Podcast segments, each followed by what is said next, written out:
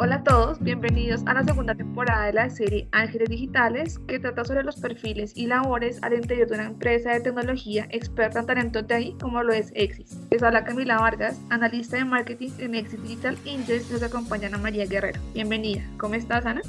Hola a todos nuestros oyentes, hola Cami, muy bien, gracias por la invitación.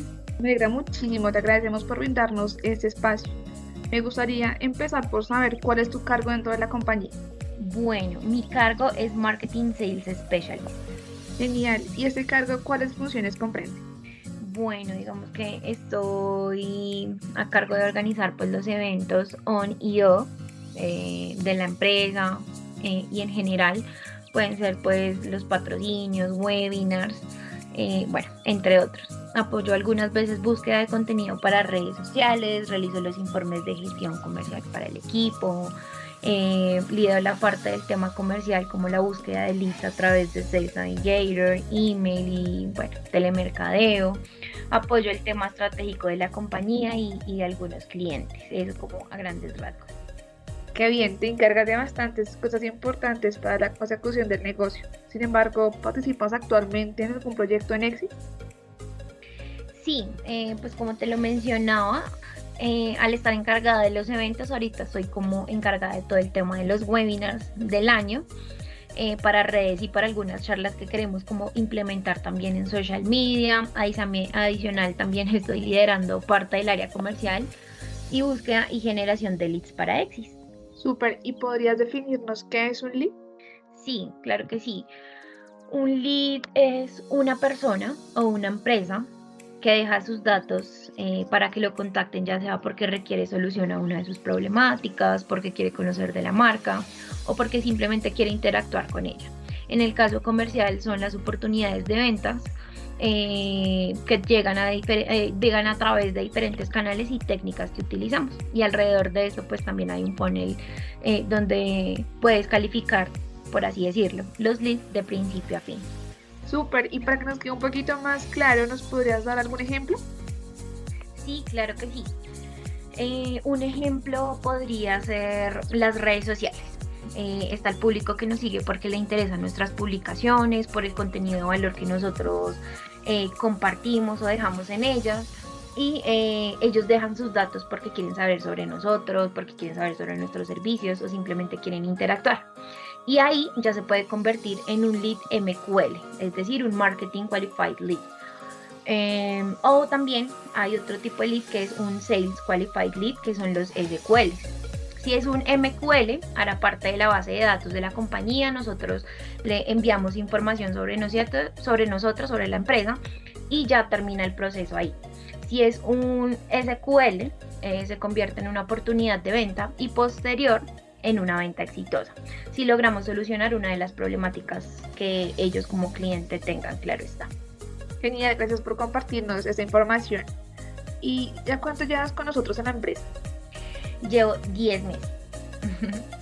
Súper, y para llegar a ocupar un cargo como el tuyo y desempeñar esas funciones que estudias, ¿y en dónde? Mm, vale, yo soy profesional en mercadeo de la Universidad Conrad Lorenz, hice un diplomado en servicio del cliente. Actualmente estoy haciendo uno sobre analítica de social media también. Eso es como mis estudios. Qué bien. ¿Y qué te motivó a estudiar mercadeo y seguir por ese camino de servicio al cliente y social media? Vale, eh, pues digamos que mi primer trabajo. Recuerdo que estaba trabajando para reunir lo de mi primer semestre. Aún no tenía muy claro qué era lo que iba a estudiar. Mm, y empecé a trabajar pues para poder reunir lo de mi primer semestre y poder pagarme mi carrera. Y un día, eh, en mi primer trabajo que era en Arcos Dorados en McDonald's, me pidieron el favor que apoyara en las oficinas un proyecto de ellos de, material POP. Entonces eh, estuve trabajando unas semanas allá en, en, las oficinas de Arcos Dorados.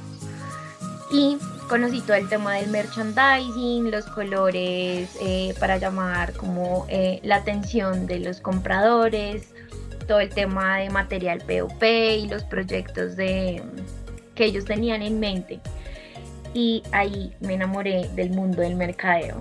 Yo estuve trabajando con ellos unas semanas en el área de mercadeo e innovación, así se llamaba pues en ese tiempo el área. y me enamoré del mercadeo, ahí conocí muchísimas cosas, conocí también grandes personas, eh, digamos que todo el tema de psicología consumidor, que por cierto es algo que me llama mucho la atención ahorita actualmente y, y pues bueno, digamos que me enamoré del mercadeo de esa forma. Entonces podríamos decir que el mercadeo llegó a ti y todas las responsabilidades de tu cargo actual, ¿qué es lo que más te gusta?